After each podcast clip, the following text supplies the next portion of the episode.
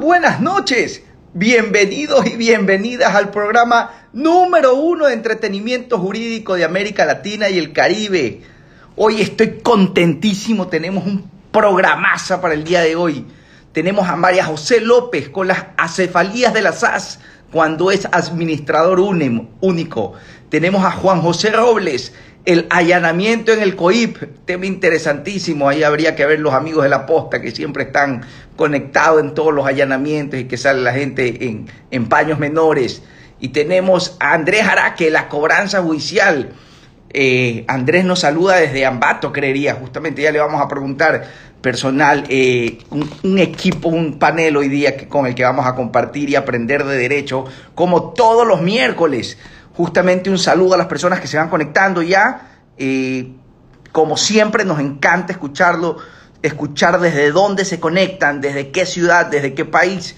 Eh, Amcor nos pasa el reporte Dice que nos seguimos manteniendo justamente como el programa número uno de entretenimiento jurídico, gracias a Dios, ya no hay dos, y que las mayores, y que el, destino donde más nos escuchan es justamente desde Estados Unidos. Así que si hay alguien conectado a Estados Unidos, nos encantaría saber justamente eh, que está ahí. Ya nos están enviando, tengo la solicitud únicamente de, de María José. Por favor, Andrés, eh, aquí les justamente ya lo veo que no es posible.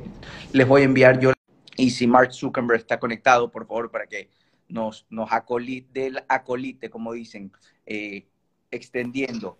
Miércoles, miércoles más. María José, ¿cómo estamos? Hola, ¿qué tal? Buenas noches. Muy buenas noches. Qué, qué bien. Ah, oh, la gente aquí dice, por hoy sí hago de, de host. Que, que, ah, tú vas a ser de host hoy día. Hoy sí. Ese es mi tema. Excelente. Yo, yo, ¿de qué puedo hablar? No sé, pues. Eh, de los niveles de, de la cefalía. No, yo haría como, me hago el muertito, así como que me quedo congelado y nos vemos, saludos. Eh, Andrés, justamente, a ver, eh, Andrés me sale, no es posible unirse y eh, justamente para que nos envíen, por favor, la solicitud, Juan José, mi tocayo, para, para podernos ubicar. ¿Cómo está? Hoy mañana sube la gasolina. ¿Qué ha pasado? Ah, y he sentado súper, Bueno, y, aquí ya nos envía Muñoz Guerra Robles la solicitud para agregarse. Ni con todo, Juan José, eh, no te preocupes. Eh, perdón, eh, Andrés, estamos ya viendo cómo subimos. Juan José, Tocayo, ¿cómo estamos? Muy buenas noches. Hola, buenas noches. Un gusto estar aquí. Un saludo desde la capital de los ecuatorianos y ecuatorianas, la única ciudad del mundo con dos alcaldes. ¡Qué bestia, ¿no? Y, con harta agua. Y con... Así mismo es. ¿Cómo estamos? ¿Qué tal ese clima? Todo bien. Ahorita estamos como en verano, está caliente, está en sol, eh, bastante viento también. Entonces seguramente por eso fue el, el, el baldazo de agua. Por eso mismo. Mucho calor, se adelantaron el carnaval. Qué bestia, ¿no? Oye, ¿y, qué se escucha, y qué se escucha de, con respecto al alza de la gasolina? Respecto al alza de gasolina, pues hay que ver qué, qué sucede el día de mañana. Se supone que hoy día iban a haber movilizaciones, pero, pero no he escuchado nada. Todo también metido un poco en el trabajo, así que no, no sé qué pasó en, a nivel de la ciudad aquí justamente la gente conectándose. Andrés, eh, no sé si justamente la conexión solamente se puede hacer desde el celular, no desde, el, no desde la computadora, así que no sé si estés teniendo ese problema. Igual mándanos un mensajito que aquí, lo, aquí le pedimos a Mark Zuckerberg que nos, que nos ayude. La gente conectada que tenemos, a ver, aquí nos manda un saludo desde Morona, Santiago, estimados. Eddie Ortiz 07. Saludos desde Colombia, presente. Katy Robles 2. Buenas noches, Fabricio Guerrero, saludos. Y como les coment justamente les comentaba, es increíble cómo a nosotros nos pasa un reporte AMCOR. Eh, aquí ya ahora sí ya nos, nos llegó la, la solicitud de Andrés. Eh, nos pasa un reporte Anchor y es interesante cómo nuestro mayor público en cuestiones de podcast lo tenemos en Estados Unidos. Así que súper interesante. Aquí Daniel Mena, pero es Daniel Mena. Ahí nos gustaría Buenas. Andrés, ¿cómo estás? Hola, Juan José, qué gusto. Qué gustazo saludarte. ¿Desde dónde nos saludas? ¿Desde dónde te conectas? Desde Ambato. Qué bien, la, capital de los panes. Así es. Hola con todos, mucho gusto. ¿Cómo va? Hola, buenas noches. ¿Qué tal? Buenas noches. No sabía que no podía comunicarme con, con la compu. Ya lo hice el teléfono. Eh, exclusivamente desde los celulares. Chévere. Para que se vea chévere el selfie. ¿Cómo estamos? Qué gusto. Bien, qué gusto verte los tiempos. Igualmente, qué bestia cómo nos unen estos canales digitales. Y, y sobre todo eh, lo que miércoles a miércoles vamos desarrollando y es ese contenido de valor que, que se da a través de, de, este, de este programa. Es increíble cómo las trivias, que, que, la gente que está aquí conectada, tenemos nosotros entre 400 y 500 respuestas por cada trivia que hacemos. Es súper interesante. Son la típica pregunta que uno le dice ese profesor tan maldito me la al cuello. y esas son las, son realmente, eh, y ahí es donde está el contenido valor que aquí justamente cada abogado conectado se especializa y sobre todo ejerce. Porque yo cada vez, cada vez, sabes que siento que estoy cada vez más equivocado. Cuando arranqué el programa yo decía que el 10% se aprende en las clases y que el 90% en la, en la calle. Y he estado completamente equivocado. Ahorita pienso que el 5% se aprende en las clases y el 95% ejerciendo. Así que, sin más que hablar, eh, démosle, como siempre, primero por las mujeres, ¿no? Sí. Aquí hacemos sorteos, son igual de transparentes que, que los sorteos del Consejo de la Judicatura, así que usualmente siempre, siempre damos para la derecha. María José, ¿qué tenemos? Toda la carne al asador. Ya, el día de hoy les voy a hablar sobre la cefalía en las SAS con administradores únicos. Vamos a ubicarnos un poco eh, dentro del contexto. Sabemos que por una, a ver, sabemos por una parte que hay compañías que tienen estructurados sus estatutos, sobre todo respecto a la administración, conforme estiman conveniente.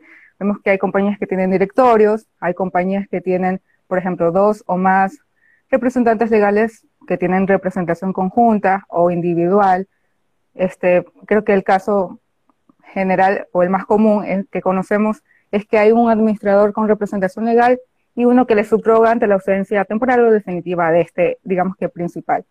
Pero por otra parte, también hay compañías, indistintamente del tipo societario, que tienen un administrador único.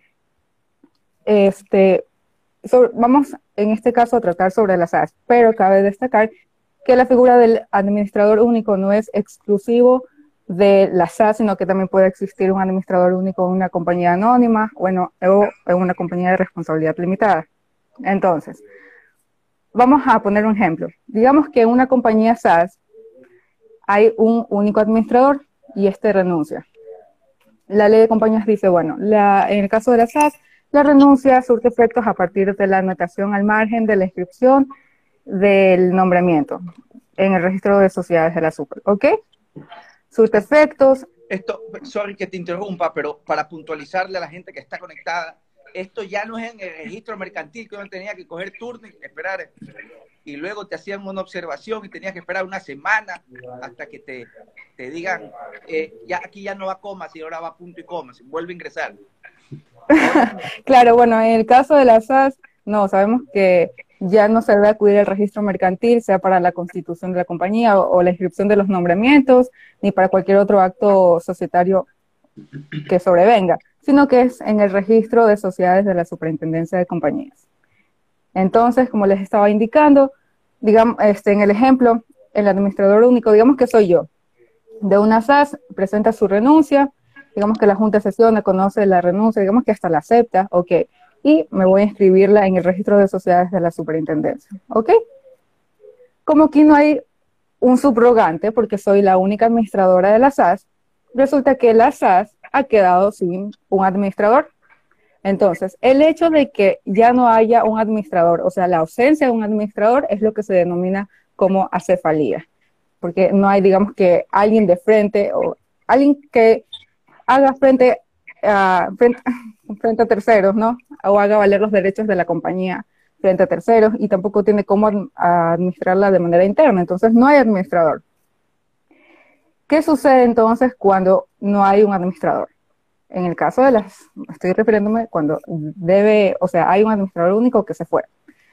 El deber ser es que el accionista único, si es que es una SAS con accionista único, o la asamblea de accionistas se sesione y nombre a un nuevo administrador, ¿verdad?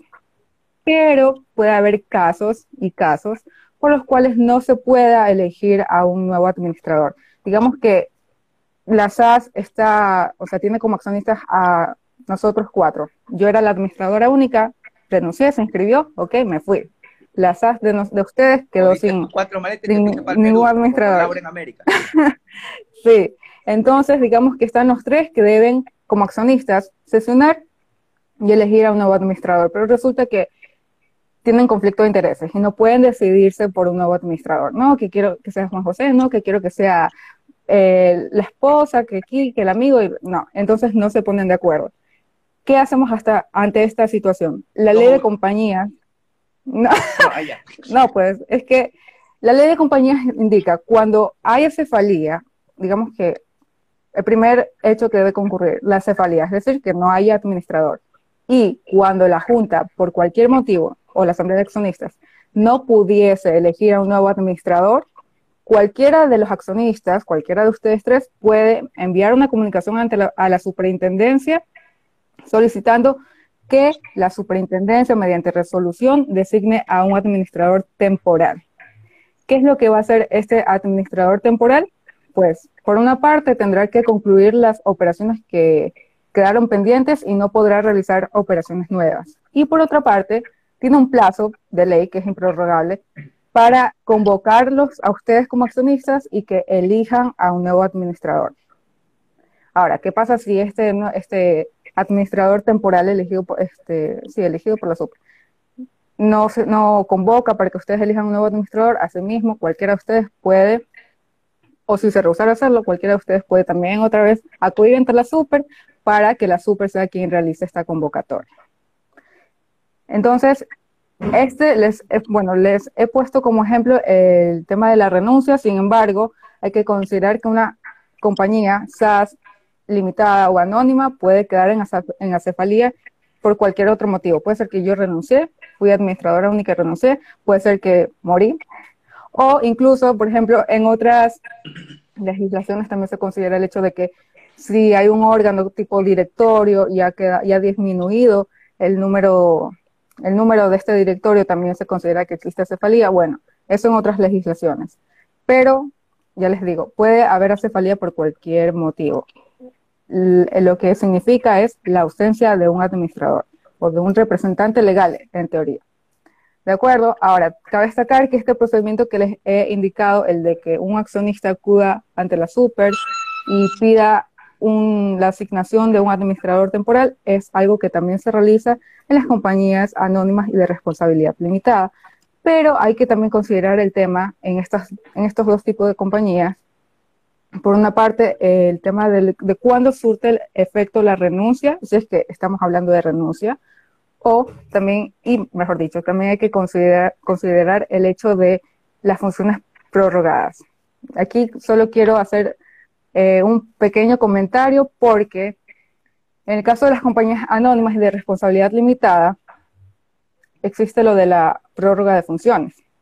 Y es que, por ejemplo, en el caso de las compañías limitadas, este, el administrador único, en este caso, no puede separarse de sus funciones, sino hasta, sino hasta que haya sido reemplazado. Pero ¿qué pasa si han pasado 30 días desde que presentó su renuncia? Ya, se separó de sus funciones. En el caso de las compañías anónimas, lo mismo, no puede separarse hasta que haya sido reemplazado. Pero si ha transcurrido 30 días desde que la renuncia se inscribió en el registro mercantil, ya, se separó. Pero en el caso de las compañías, eh, las SAS, el artículo que hace referencia a la renuncia de los administradores no habla de funciones prorrogadas y dice que la renuncia a sus defectos a partir de la anotación al margen de la inscripción del nombramiento. Y más abajo dice, y este, una vez que surte efectos, el este, tendrá que asumir la representación quien esté llamado a subrogarla. Y bueno, ya como les dije, si no hay nadie, porque fue administrador único, hacemos este procedimiento del que les estaba hablando. Entonces, Aquí hay dos criterios. yo los planteo, de esta, o sea, se los planteo a ustedes, y si ustedes quieren Trivia. opinar o el público quiere opinar, no es trivia, Ah, no es trivia como tal. Ya, pero igual se los planteo. Hay un criterio que dice, bueno, pero por remisión, justamente el, digamos que el título de la SAS te dice que lo que no esté regulado para la SAS, pues te remites entonces a lo que se, se bueno, se detalla para las sociedades anónimas, ¿ok? Pero, ¿cómo nosotros podemos diferenciar en este caso que no fue, digamos, algo eh, aposta, o sea, con la intención de, o la intención del legislador, justamente el que no hayan funciones prorrogadas en el caso de los administradores en la SAS? Entonces, existen esos dos criterios de, no, pero es que nos debemos remitir a, a lo que se regula en las sociedades anónimas y en este caso, si tu renuncia como administrador en una SAS ya fue inscrita y, no hay todavía un reemplazo para ti, quédate 30 días. Y está el otro criterio de, pero aquí dice que surte efectos desde este momento y ya la inscribí, entonces si no hay nadie que esté llamado a subrogarme, yo me puedo ir y separarme de mis funciones. Y, y sobre todo. Esas se las lanzo. Y sobre todo porque tenemos una, una asamblea eh, extremadamente brillante, así que que nos, nos O sea- infla el pecho de orgullo que uno podría decir, ¿será que se olvidaron estos panas? O que lo hicieron a propósito. Pero, Sí, la verdad que sí, porque, por ejemplo, hay aspectos que efectivamente no fueron, digamos que expresamente este, regulados para la SAS, pero sí se debe tomar referencia lo que se indica para las sociedades anónimas. Pero justamente lo que acaba de decir, o sea, ¿cómo, sabes, cómo sabemos que no fue una omisión o fue algo que, o fue realmente la intención del legislador? Una chiripiolca. Súper interesante. Pero, eh, Hay y- que, y- en la y- práctica, ir a la super. Y, ya- y sería súper interesante de ver si hay algún tipo de sentencia. Porque, ¿sabes qué? Y quisiera verlo desde otro ángulo. Y es ah, haciendo un pequeño paréntesis, justamente aquí en Santiago Muñoz 79. Buenas noches, vamos Juanjo, pero habemos dos Juanjo aquí, pues. Pero, pero no, pues ya veo que, que, que es mi tocayo, que ha traído su barra, qué bestia. Ni Yunda, Hasta que usted no dé tema. Más convocatoria que Yunda. exacto. Ya, y aquí tenemos el próximo alcalde. Vas a ver que aquí de este programa va el próximo alcalde de Quito. Hemos tenido unas eminencias de Quito realmente. Eh, justamente haciendo un- eh, aquí alguien más que haya mandado un saludo a todos. Ricardo Ferber, excelente programa.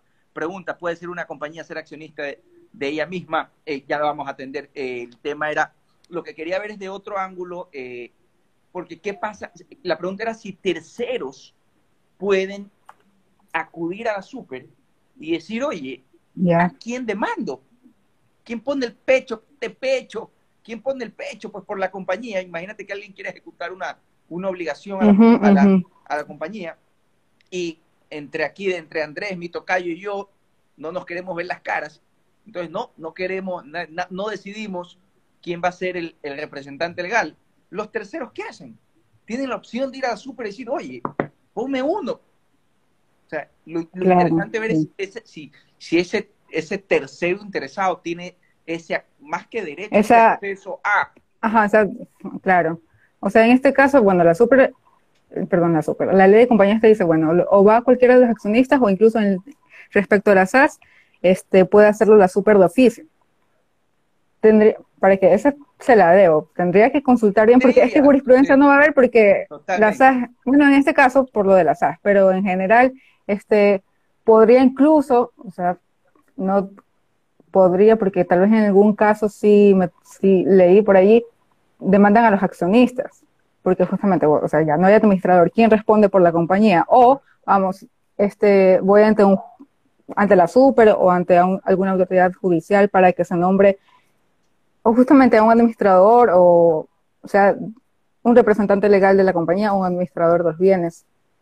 Es es súper interesante, es realmente interesante ese tema de, de, de quién hace frente y sobre todo, ya bueno, ya aquí habría que verle, ya le abro una arista más y obviamente esto ya deriva en, en materia penal, es eh, si la compañía podría llegar a cometer un delito y no tenía administrador, entonces eh, estamos hablando de quién, quién lo cometió, el administrador hizo un acto que luego se, eje- se ejecuta el delito después. Entonces, eso realmente meterle materia penal, que sería súper interesante para poder hacer un, Sí, un claro. conversatorio de, de ese tema, pero súper, súper interesante. Aquí también te mandan Bueno, yo no sé si es que ahí, ¿Seguro? me permites, Juan José, yo tengo una, Por favor. un criterio incluso eh, en base a experiencias de nuestro consorcio, porque, eh, bueno, en primer lugar, con la, con la pregunta, a la larga, ¿a quién demando?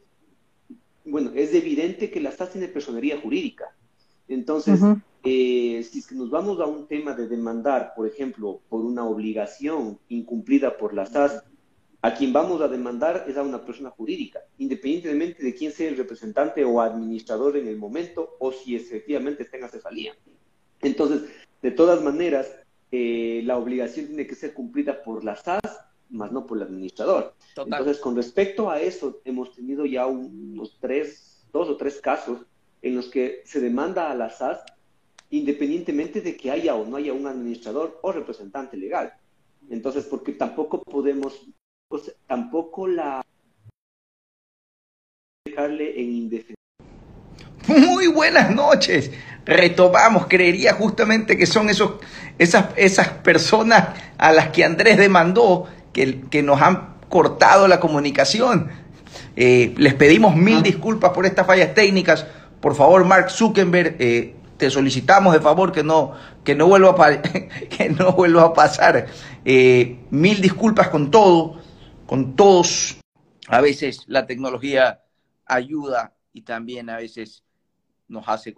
Aquí ya tenemos nuevas vistas. Andrés, ¿cómo Sí, estamos? Se- seguramente esas SAS que demandaste este, nos cone- desconectaron el internet. Sí, sí, sí, un sabotaje. Se acabaron los megas. Que- que- no, claro, no, seguramente un sabotaje allá en Ambato. O, o nos escuchó el, el alcalde Yunda, lo escuchó aquí a mi tocayo. eh, nos mandó a cortar el internet. Jan Topic, por favor, si está conectado, que, que el Connect no nos corte el internet. Entonces, eh, Andrés, discúlpame. Sí, bueno, retomando el, el- el- el hilo ahí. Sí, efectivamente nos pasó eso y en el ámbito judicial, especialmente en el civil, los jueces, claro, no pueden dejar en indefensión especialmente al acreedor, ya que con un espíritu de ley, el acreedor es el que necesita que se le cumpla con su obligación. Entonces, nos pasó ya dos o tres veces en ese sentido y pues no tuvimos inconveniente. Definitivamente creo que es Andrés. Otra vez. Pero nos quedamos los dos nomás. Sí, sí, sí, sí, sí, creo que es requisito. Pa- producción para la próxima, solamente póngame Juan José en el programa. Ah, Hay que entre sumarlo a Juan José. Ponce a- y a otro Juan José abogado. Eh, la gente que está conectada, por favor, si, si escuchan a Andrés o María José, que nos dejen saber. Yo solamente lo veo a Juan José. Sí, yo estoy, estoy igual. O el Asaz. Soy Sharon. Dice, qué bonito. Hola. Qué bonita majito, dicen. Gracias, Greg. Estás ahí. Revisen si la actualización de Instagram a su última eh, versión. Muchas gracias. Yo sí la hice. No sé, cre- entendería que, que, que ustedes también. Solo está Sí, Juan José, pero sí, solo se lo ve a Juan José, pero ¿cuál de los dos, pues? Ah, estoy conectado. Mm, Andrés, ya están todos. Muchas gracias, Daniel. Hola, Andrés. ¿Sí, me escuchan? Perfecto y claro, pero, pero te veo como en foto, en estampita nomás.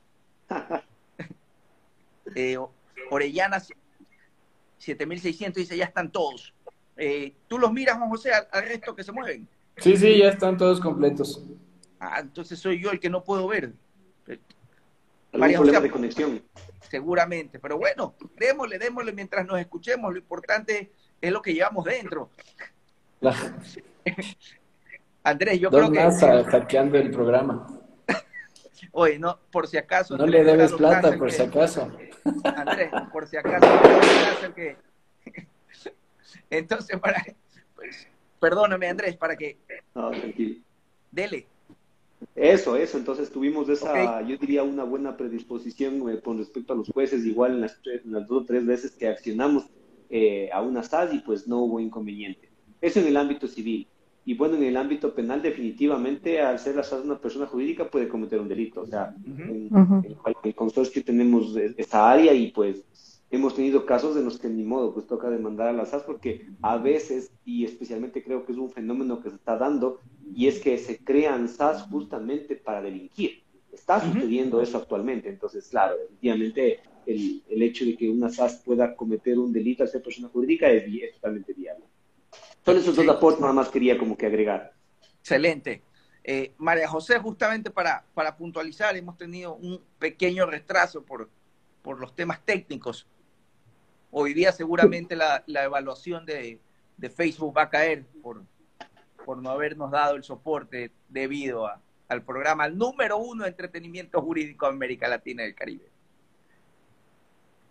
Este, sí me ven por si acaso, se me escuchan y me ven.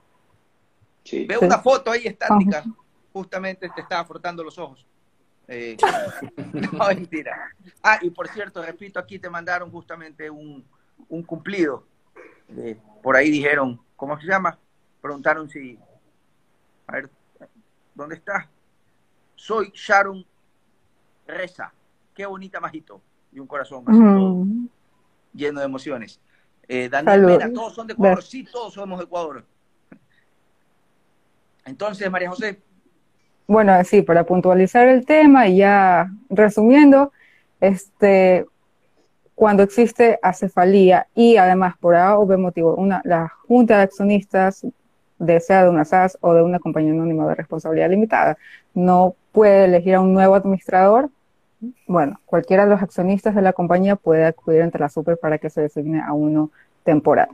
Y que este a su vez sea quien convoque de nuevo a junta para que ya ellos finalmente puedan elegir a otro.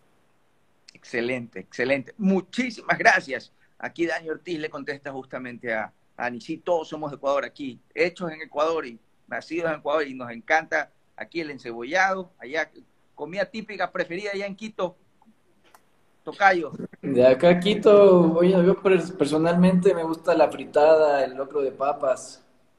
Espectacular. Andrés. ¿Qué te puedo decir? Acá hay un montón. Los cuyes, los caldos de gallina, etcétera. Somos, y María José, aquí somos bien criollos, ¿no? Sí, sí, la guatita. bueno, démosle. Eh, arrancamos por, por nivel de, de, polémica. Aquí se soy guayaco, full encebollado, exacto. Bueno, por nivel de polémica, arrancamos. Quito ha dado más ruido, así que démosle por ahí, Tocayo. bueno, claro, con mucho gusto, no hay problema. Primero que nada, agradeciéndoles por la oportunidad de estar aquí con tan prestigiosos juristas. He visto su programa varias veces y la verdad que, como tú lo has bien señalado, el tema de las trivias no me las pierdo y no siempre acierto porque son, son complicadas, tienen su, su tema capcioso ahí, pero, pero son súper entretenidas, así que trato de responderlas siempre. Gracias. Bueno, ahora entrando un poquito en el tema que, he venido a explicarles, mejor que explicarles que exponerles el día de hoy es sobre el tema de, del allanamiento en el Código Orgánico Integral Penal. Como todos ustedes saben, eh, el 3 de febrero del 2014 se aprobó este cuerpo normativo que después de una socialización de 180 días entró en vigencia el 10 de agosto del 2014. En este cuerpo normativo eh, se reguló esta famosa figura eh, que se llama allanamiento, que básicamente eh, consiste en una de las limitaciones al derecho fundamental de inviolabilidad de domicilio. Ahora, ¿cuál es el tema que yo he estudiado y, que me ha traído mucho sobre esta disposición? Es precisamente lo que señala el artículo 481, 481 del COIP. En su segundo inciso señala que en casos de urgencia, la o el fiscal podrá solicitar la orden verbalmente o por cualquier medio conveniente, dejando constancia de los motivos que determinen el allanamiento. De no ser posible la descripción exacta del lugar o lugares por registrar, el fiscal indicará los argumentos para que a pesar de ello se deba proceder el operativo y en ninguna circunstancia podrá emitirse órdenes de registro y allanamientos arbitrarios. Concluye señalando que el juzgador también podrá autorizar el allanamiento por cualquier medio, dejando constancia de dicho acto. Ahora, ¿Cuál es el problema que yo eh, denoto de esta disposición? Es el tema de señalar que se puede solicitar el allanamiento por cualquier medio y de la misma manera el juez puede autorizarlo por cualquier medio. Entonces, ¿qué quiere decir cualquier medio? Estamos hablando quizás de señales de humo, de mensajes de WhatsApp. La verdad es que la norma es muy abierta y eso no puede pasar en el derecho penal, ya que es, es, una rama del derecho que se rige bajo principios exclusivos eh, de legalidad. Entonces, eh, teniendo esta premisa, eh, voy a, seguir detallando desde el rango constitucional para abajo por qué esta norma es inconstitucional y además, a mi criterio, viola derechos humanos. Entonces, primero debemos entender que el domicilio eh, como garantía constitucional es el lugar en el que el ser humano ha decidido permanecer y llevar a cabo sus actividades económicas, familiares, religiosas, sociales, etcétera. Lo cual, eh, yéndonos de la parte civil, eh, se, se, reduce al ánimo, ¿no cierto?, real de un individuo de, permanecer en una determinada circunscripción territorial. Sin embargo, para el derecho penal, la protección al domicilio es mucho más amplia y aquí debemos de entender el domicilio eh, de forma más genérica, no limitarnos simplemente al lugar en el que una persona vive, porque puede ser eh, incluso que esté de paso transitorio en la habitación de un hotel, en una choza, en una cabaña en la playa, y todos estos lugares deben estar eh, protegidos por este derecho a la inviolabilidad de domicilio que lo reconoce la Constitución y, y también se encuentra recogido en el, en el COIP. Ahora, ¿Dónde está recogido en la Constitución estos, estos derechos eh, que, que, nos, que nos protegen? Principalmente en el artículo 66, eh, numeral 22, habla sobre la inviolabilidad de domicilio.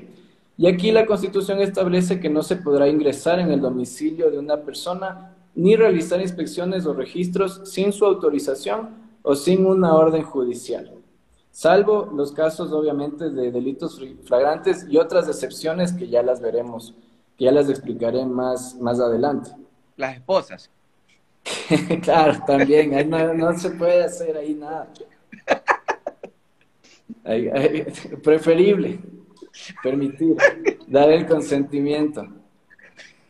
Bueno, pero eh, entonces, como les decía, dentro de las excepciones a la inviolabilidad de domicilio que están recogidas en el artículo 480 del, del COIP, yo las eh, he resumido básicamente en tres grupos, que son cuando se cuenta con el consentimiento del titular del, derecho, es decir, la persona eh, permite que se ingrese a su casa a registrar, a llevar las diligencias, etcétera. El segundo caso eh, son los casos de allanamiento que por disposición expresa de la ley necesitan de una orden judicial motivada, que principalmente son aquellas que llevan eh, o que se realizan para eh, llevar a cabo medidas, digamos, cautelares o reales, como son la presión de una persona o el tema de recuperar bienes. Y un tercer grupo son todos aquellos casos que son especialísimos o que se denominan de emergencia, que no necesitan formalidad alguno. Esto quiere decir, por ejemplo, un desastre natural, un, terremoto, una inundación. No sería lógico que solicitemos aquí a las, a las autoridades eh, policiales que vengan una orden, con una orden eh, para ingresar a nuestro domicilio y socorrer a alguien. Entonces, todos aquellos casos se encuentran plenamente permitidos. Em, sin embargo, como les decía, es esta medida del allanamiento la excepción a la garantía constitucional de inviolabilidad de domicilio, por lo que esta debe estar perfectamente regulada por el Código Orgánico Integral Penal, estableciendo las causas que están y los requisitos para llevar a cabo este acto procesal. Y aquellos casos que no cumplen con los requisitos y formalidades deben ser sancionados por la ley como delito, como corresponde, o a su vez, en los casos probatorios, excluir la prueba. Entonces, de, este análisis que venimos realizando, podemos ver que hay requisitos fundamentales para el allanamiento. El primero es, eh, en casos de actuaciones procesales, obviamente, ¿no? El primero es la orden de la autoridad competente que deberá observar todas las formalidades pertinentes. Esto lo realiza el juez de garantías penales quien es además el, encargado de velar por nuestros derechos. Y en segundo lugar, la existencia de una causa de vida y que se encuentre previamente establecida y desarrollada por la ley. Ahora, eh, en cuanto a la naturaleza jurídica del allanamiento, como ya lo he señalado, eh, no es precisamente una medida cautelar, como a veces se la, se la confunde, sino que podríamos decir que es una medida eh, de auxilio, por decirlo de alguna manera, que permite que se efectúen otras medidas cautelares. En otras palabras, podríamos decir que el allanamiento constituye una medida de apoyo que hace viable la ejecución de otras medidas, ya sean, eh, como ya he dicho, cautelares, reales o incluso personales. En cuanto a los efectos jurídicos de un allanamiento que se lleva de forma ilegal, podemos decirlos que son algunos. Primero que nada debemos señalar que es una, una violación eh, directa a un debido proceso, un debido proceso que es del conjunto de garantías que protegen a los ciudadanos que están sometidos a, cualquier tipo de proceso y le permiten estar seguros de que aquel proceso será llevado de una manera recta, limpia, con una cumplida y eficiente administración de justicia. Eh, esto podemos encontrarlo, no quisiera cansarles con normativa, pero igual esto está recogido en el artículo 76, numeral 4 de la Constitución, que creo que siempre nosotros lo, lo, citamos en nuestras demandas y demás eh, cuestiones. Por otro lado, otro de los problemas graves que lleva a eh, realizar el allanamiento de esta forma está relacionado con la motivación. ¿Cómo yo motivo una orden de allanamiento que es solicitada por cualquier medio y que es otorgada de la misma forma? Entonces, aquí estamos hablando de una ausencia de motivación cuando se verifican estos elementos, que es la falta de enunciación de normas o principios y la falta de aplicación de la pertinencia de aquellas normas. La motivación, como sabemos, está íntimamente eh, ligada con el principio de, seguridad jurídica, además. Entonces, yo, para mí, este, esta norma lo que puede eh, ocasionar para regímenes que sean, eh, digamos, de alguna forma perseguidores, es abrir una puerta para allanar casas de forma irregular, sin una orden motivada que exprese por qué y qué están haciendo o qué van a buscar dentro de sus, de sus hogares, de sus casas donde al final y al cabo la, gente desarrolla su vida íntima. Entonces también ahí hay otro derecho vulnerado, que podría ser vulnerado desde que es el, derecho a la intimidad, ¿no es cierto? Eh, allanan ahorita hasta juzgados, pues, fiscalía, ellos mismos se allanan. Claro que sí. Eh, obviamente, pero la, yo la verdad es que no conozco de casos que se llevaran eh, o se lleven a cabo, no sé si tal vez en la audiencia haya alguien que haya vivenciado un allanamiento que se haya llevado de esta forma. Creería que no, porque es sumamente arriesgado. Sin embargo, yo creo que la norma merece una reforma eh, en la que se pueda borrar esta, este, este tema tan abierto y a la vez brinde seguridad jurídica a las personas, porque como les digo, cualquier gobierno de turno podría acogerse de este tipo de, de disposiciones para realizar persecuciones políticas o de cualquier tipo. Por otro... y, y, disculpa que te interrumpa, sacando apellidos, actores políticos, que en realidad eso no, no nos suma, eh, pero que hayan allanamientos con televisión en vivo, o sea, realmente la, la desnaturalización completa del, del, de lo que es el, o sea, de la esencia del allanamiento. Claro que sí, eh, hay que, no hay que dejar pasar por alto que esta es una diligencia sumamente delicada, que si bien es señalado que puede topar el derecho a la inviolabilidad de domicilio y a la intimidad, tenemos que tomar en cuenta que cuando la policía ingresa a un hogar, entra eh, con armas, eh, por la fuerza, muchas veces en las casas hay niños, hay personas de tercera edad que pueden sufrir grandes traumas al ver que un policía entre con la casa, solicite que se voten al piso, etcétera, etcétera. Entonces, pues sí, desde mi criterio es, es una institución que tiene, que tiene que ser normada, que tiene que ser delimitada perfectamente y establecer eh, muy bien los casos en los que procede y por qué procede.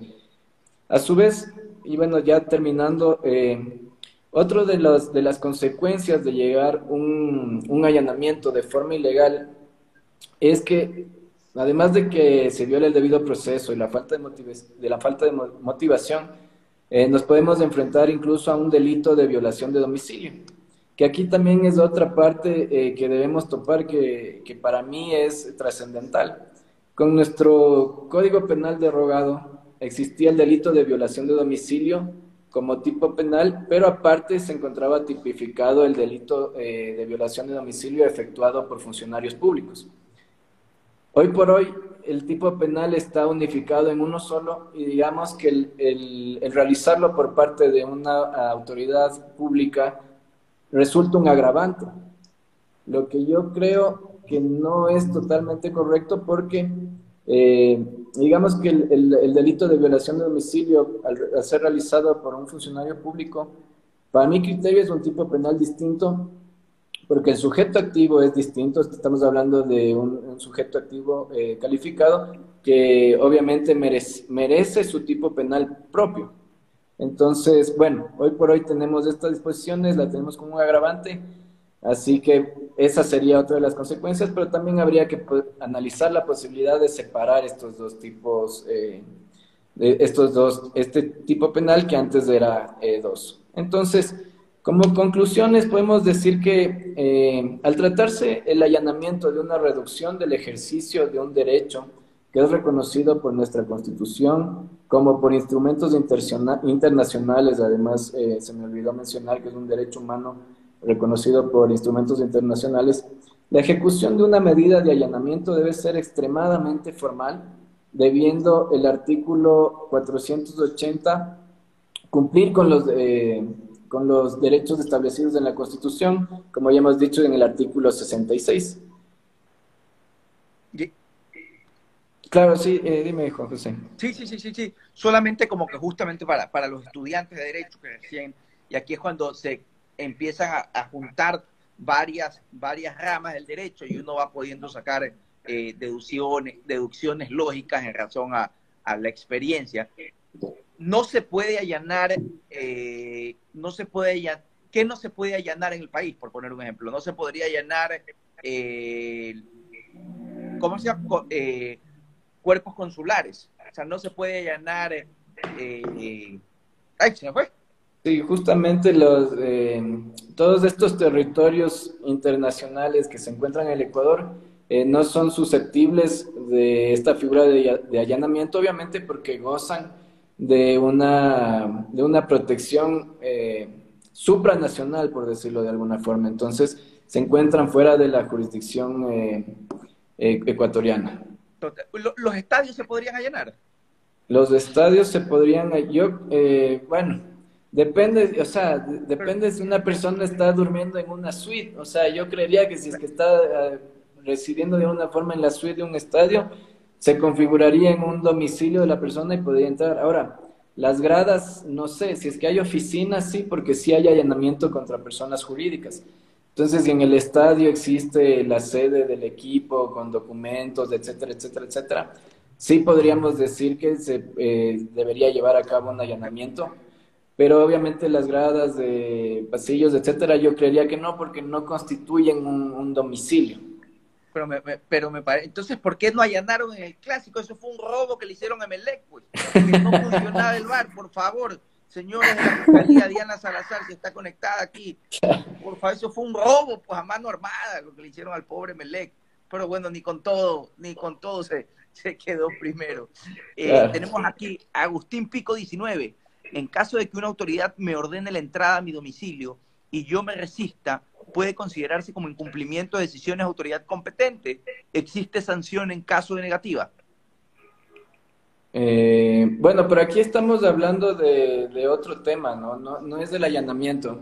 Pero sí, obviamente, si es que eh, bajo las debidas eh, situaciones que amerite, si es que una autoridad solicita que nos retiremos de algún determinado espacio o que ingresemos a nuestro domicilio por situaciones de riesgo, de peligro, etcétera, eh, pues sí, obviamente deberíamos eh, ingresar a nuestros domicilios.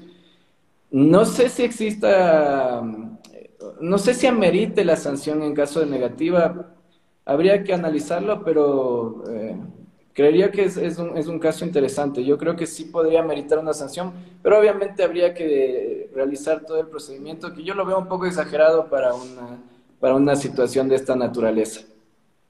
Excelente. Agustín pregunta si la autoridad es mi esposa y qué se puede hacer. agachar la cabeza. Haga caso, haga caso. Tocayo, muchísimas gracias. No sé si quieras puntualizar algo más o si no, ya al final nomás del programa.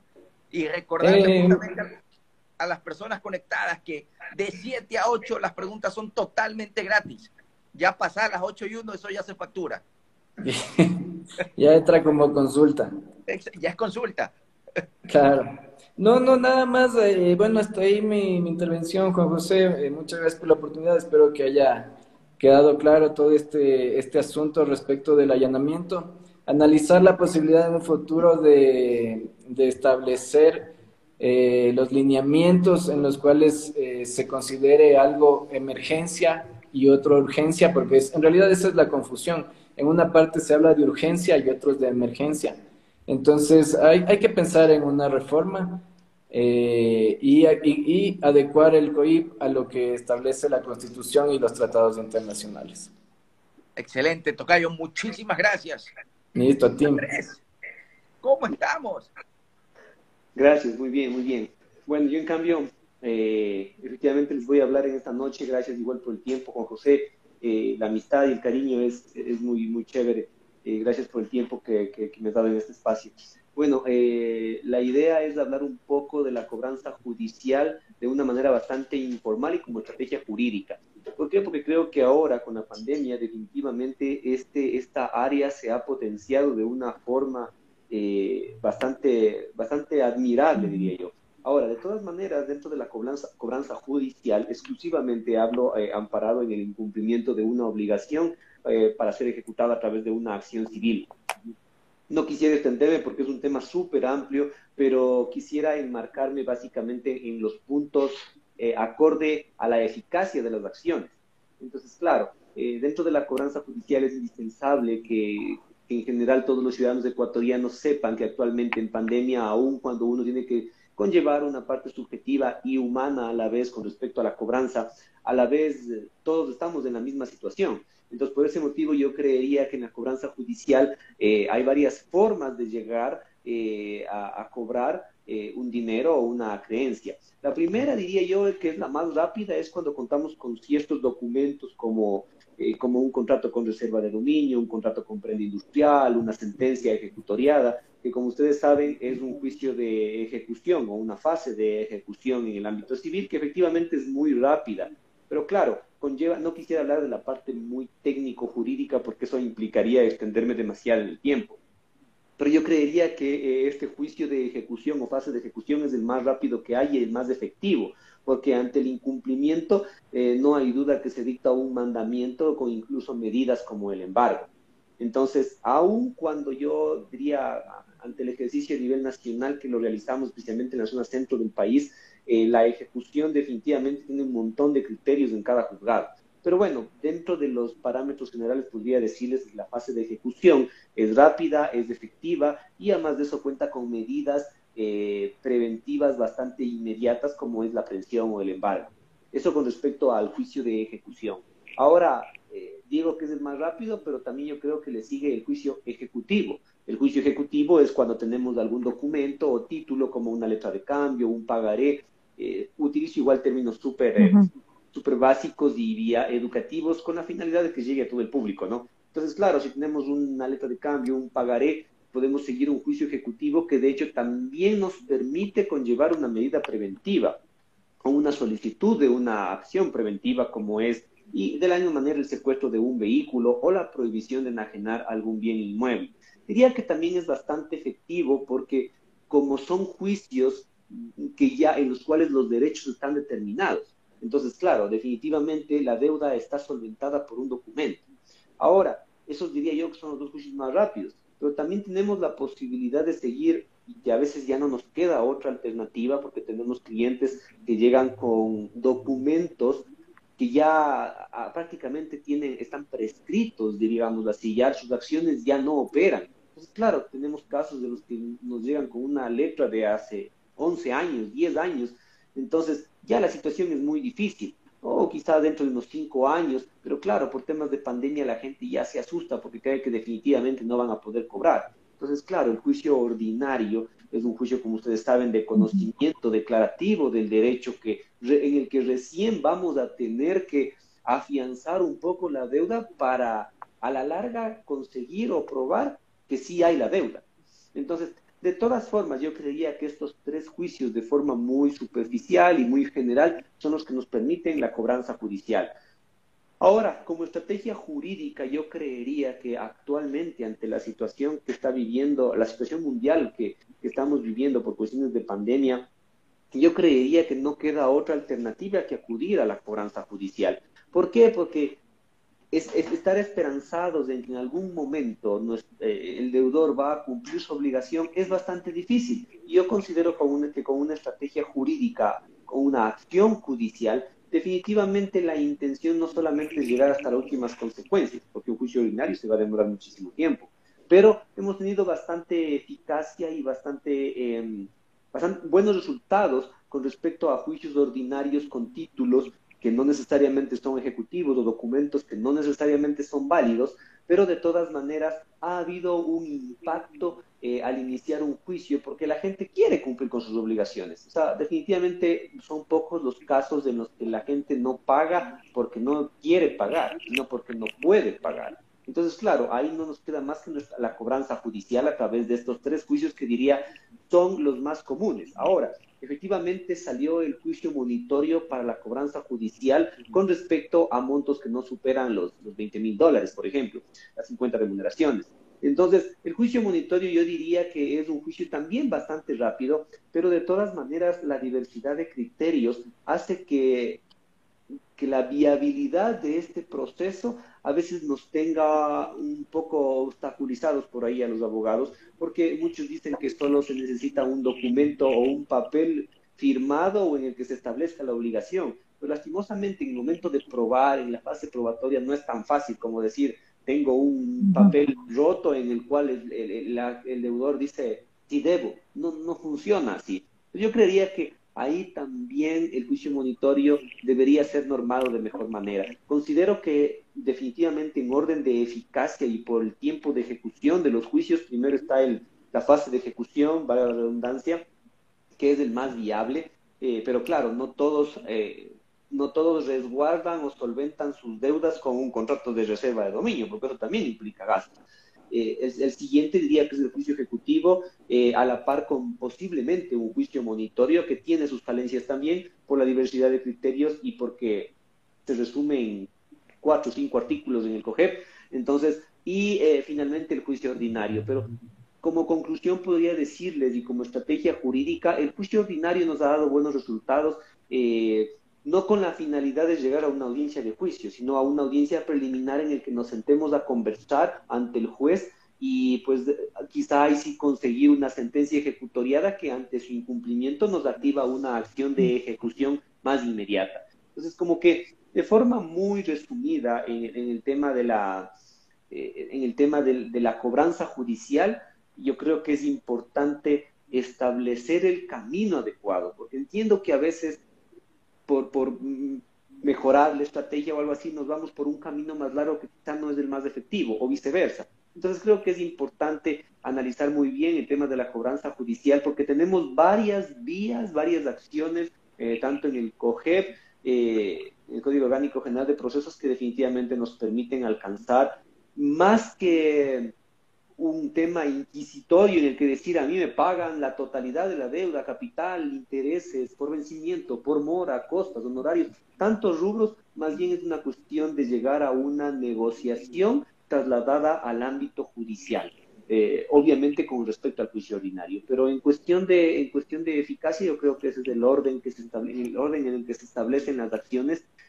Para finalizar, quizá el espíritu de la ley al ser el área civil un un ámbito tan antiguo que viene del derecho romano, yo creería que ha evolucionado tanto y ahora pues con el tema de la pandemia tendrá que evolucionar mucho más, porque definitivamente también coincido con, con Juan José, con el otro Juan José, eh, porque definitivamente eh, en cuestión de, en el ámbito penal se necesitan reformas y en el ámbito civil también, porque precisan, bueno, y no quiero excluir también al ámbito societario en el que habló eh, se habló con el tema de la SAS, porque definitivamente la SAS nace para eso, para tratar de solventar o de reactivar el ámbito societario a través de, la, a través de los emprendimientos. Pero también necesitamos reformas. Lastimosamente, la ley nace con la finalidad de armonizar las relaciones sociales dentro de un territorio. Y pues no nos queda más que ir probando. Y por ese motivo es que eh, yo creería que en todos los ámbitos necesitamos reformas, más aún en el tema de la cobranza judicial. Y, pero 300% de acuerdo, sobre todo porque, bueno, las personas que no ejercen el derecho eh, tienen que conocer que el, la fase de citación es rapidísima. Uno presenta el escrito y ya en, dos, en 48 horas está citado el, el demandado, ¿no verdad, colega? Eh, realmente es algo, es algo increíble eh, la realidad del proceso. Uno dice, bueno, pero, pero ya, pues ya, me, ya presentamos la demanda, ya nos las calificaron, eh, ¿cuál es el siguiente paso? Y siempre hay el primer paso, que es la citación. Y es increíble cómo en esa etapa, o sea, creería yo que, que las personas más importantes de la función judicial son los citadores.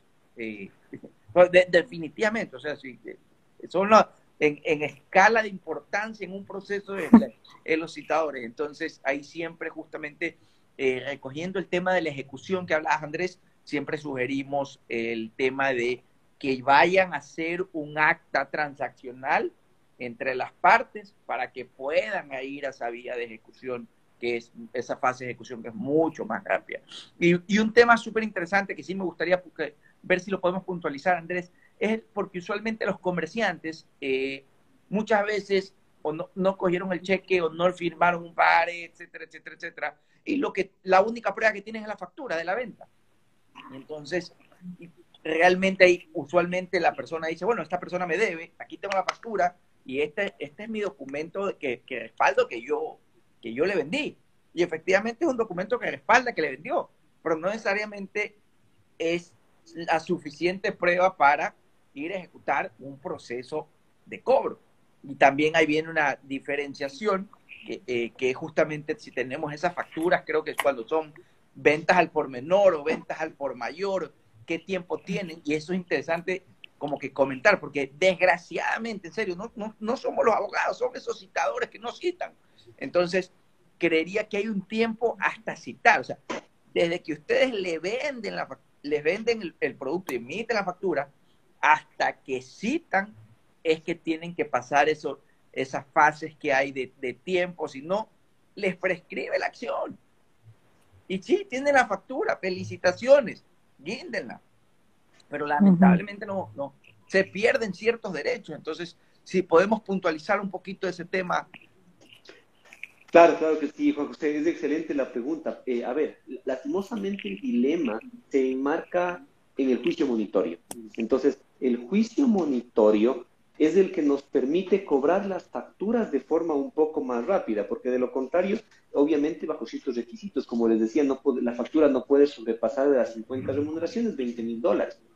Pero los tiempos dependen mucho por, la vía que ejecutemos, y en eso tienes razón, lastimosamente no quiero estar a favor ni en contra de las oficinas de citaciones a nivel nacional, han habido muchas falencias, incluso cuando estuvieron eh, apoyándose por correos del Ecuador o por, cualquier otro sistema de courier, pero lastimosamente también considero que la carga laboral por los citadores y la falta de información que nosotros mismos, los abogados, no colocamos en, la, en, el croquis de citación, es, es, un obstáculo para que ellos puedan citar. También existe el otro lado, definitivamente una falta de organización, poco personal para poder ejecutar las citaciones.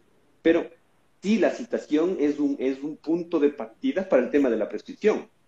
Ahora, como estrategia jurídica, obviamente no me queda más alternativa que si la factura cumple con los requisitos, aun cuando por criterios de diferentes juzgados a nivel nacional, unos te dicen que si no hay una guía de remisión, la factura no sirve, porque la, la norma es un poco eh, ambigua en ese sentido. Te dice, claro, usted tiene un documento entre, entre, entre ellos, puede ser una factura, pero la, solo la factura como tal no sirve. Tiene que haber otro documento que respalde esa factura, que en este caso puede ser una retención, una guía de revisión, etcétera, o una entrega de recepción. Pero el problema está en que, claro, la cosa es que yo en juicio con la factura me califican la demanda, logro citar y entramos en la litis. Entonces, en el momento en el que hay la contestación, se traba la litis, definitivamente eso nos va a implicar un acercamiento entre las partes. Yo te diría, no tengo estadísticas a la mano, pero por lo menos en un 70-80%, la ventaja es que se llega a acuerdos, sea cual sea la vía que se ejecute. En el caso de la factura, yo te diría, yo me por la vía eh, monitoria, si es que cumple con los requisitos y la ventajosamente hay los tiempos con respecto a la, a la factura. Ahora, también hay una ambigüedad en relación al Código Civil y al COGEP, porque al ser el juicio, el, juicio monitorio está incluido en el COGEP, físicamente hablando, en los juicios de ejecución. ¿Ya?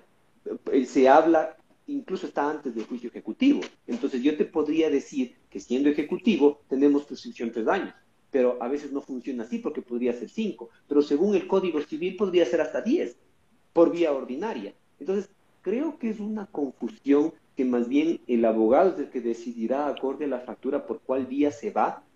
Yo francamente, de forma personal, me iría por la vía monitoria y si no tengo un resultado positivo por vía monitoria no me queda más que irme por la ordinaria. De todas maneras, lastimosamente, con el aparecimiento del juicio monitorio, la cobranza judicial actualmente se ha potenciado de tal manera que, claro, con la cantidad de juicios, especialmente monitorios, porque en la mayoría de comerciantes, como tú bien lo dices, lo único que van a tener posiblemente es la factura en el mejor de los casos. Entonces, ¿qué te puedo decir? Vamos por un, por un juicio monitorio. Yo creería y estoy consciente en que la cobranza judicial da buenos resultados por cualquiera que sea la vía.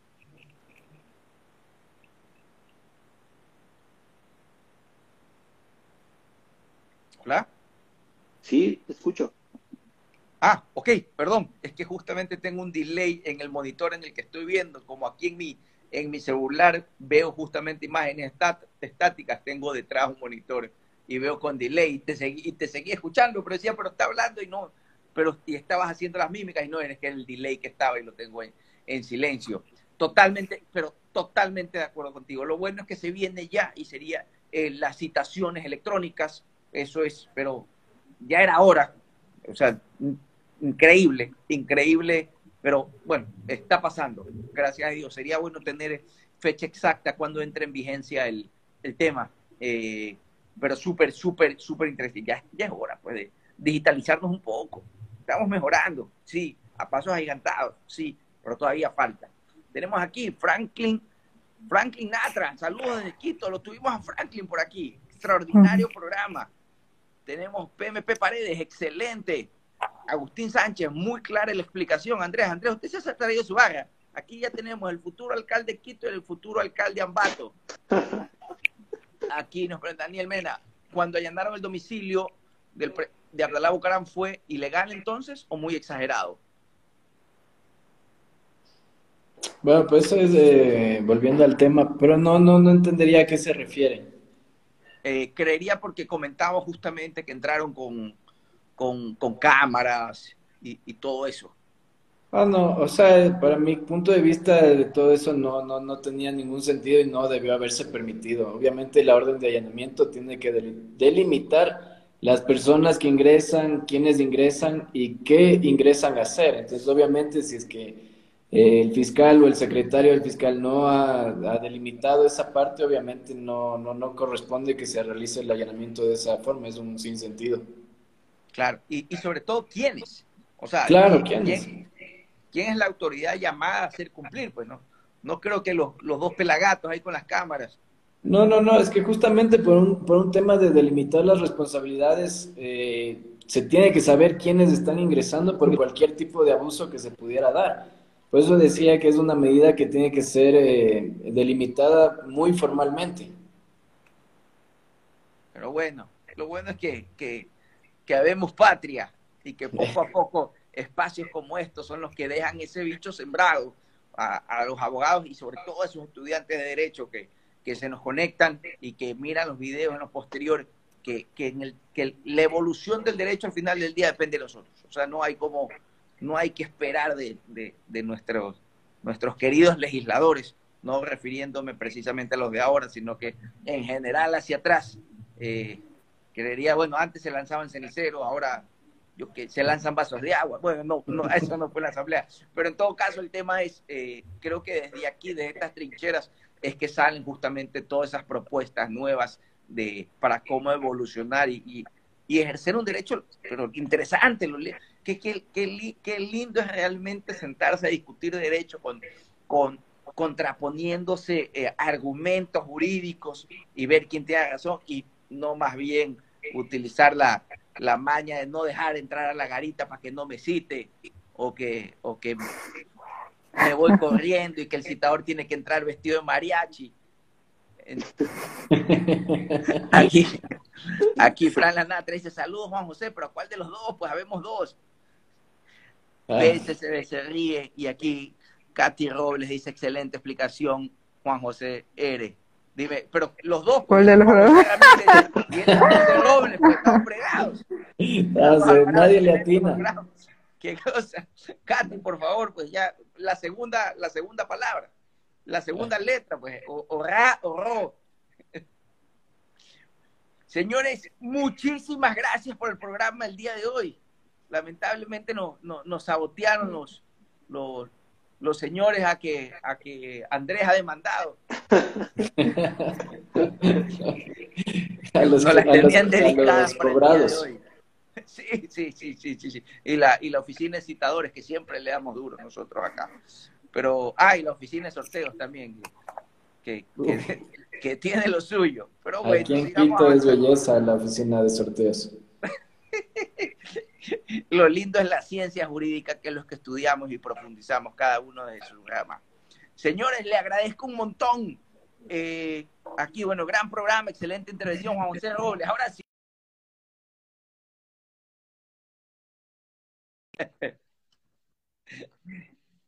Señores, eh, para finalizar, ¿dónde los pueden encontrar? ¿A través de qué red los pueden buscar? Y precisamente